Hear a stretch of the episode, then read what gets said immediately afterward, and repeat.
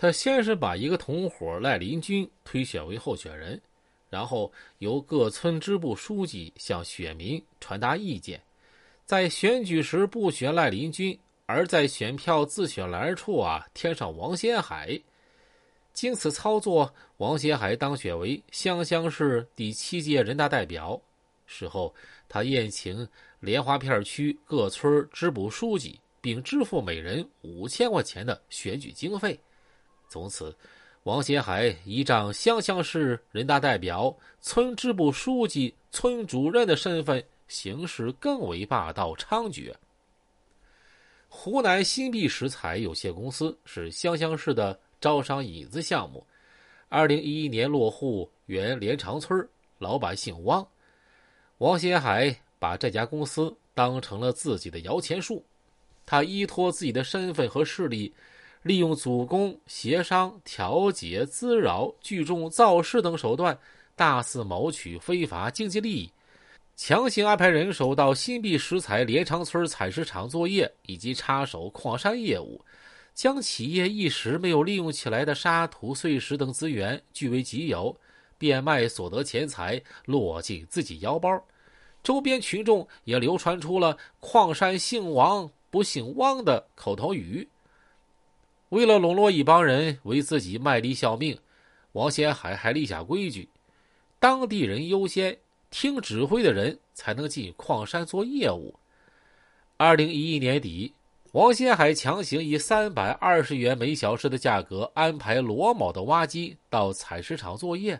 高于市场价每小时四十元，其本人从中赚取四万余元的差价。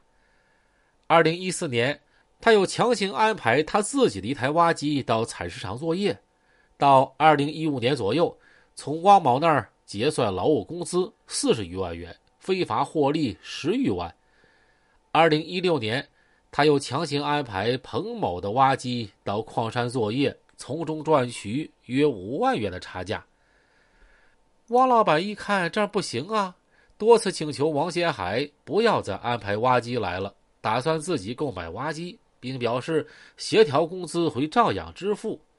可是王先海直接回绝了，说你买了也进不去，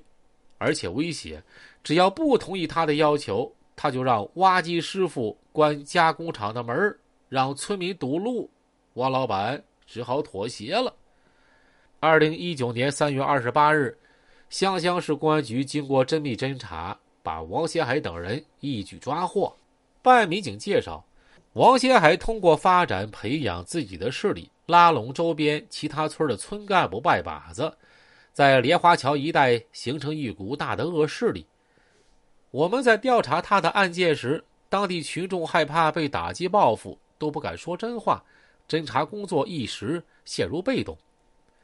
湘乡市公安局一方面通过网络发布王先海被抓的信息，动员群众检举揭发。另外一方面，专门到村上开通报会，让当地百姓看到党委政府的决心。相信公安机关是真抓真办，逐渐打开了局面。随着案件的深挖，王先海恶势力犯罪集团逐渐浮出水面。王先海恶势力犯罪集团被端掉之后，当地以及周边乡镇村民是拍手称快，大家都说。原来都不敢路过王先海的村儿，现在拦路虎被抓了，这路啊就畅通了，感觉幸福指数直线上升。七月二十八日，雨湖区人民法院以寻衅滋事罪、破坏生产经营罪、强迫交易罪、敲诈勒索罪、破坏选举罪、非法采矿罪、诈骗罪、非国家工作人员受贿罪、贪污罪、职务侵占罪。数罪并罚，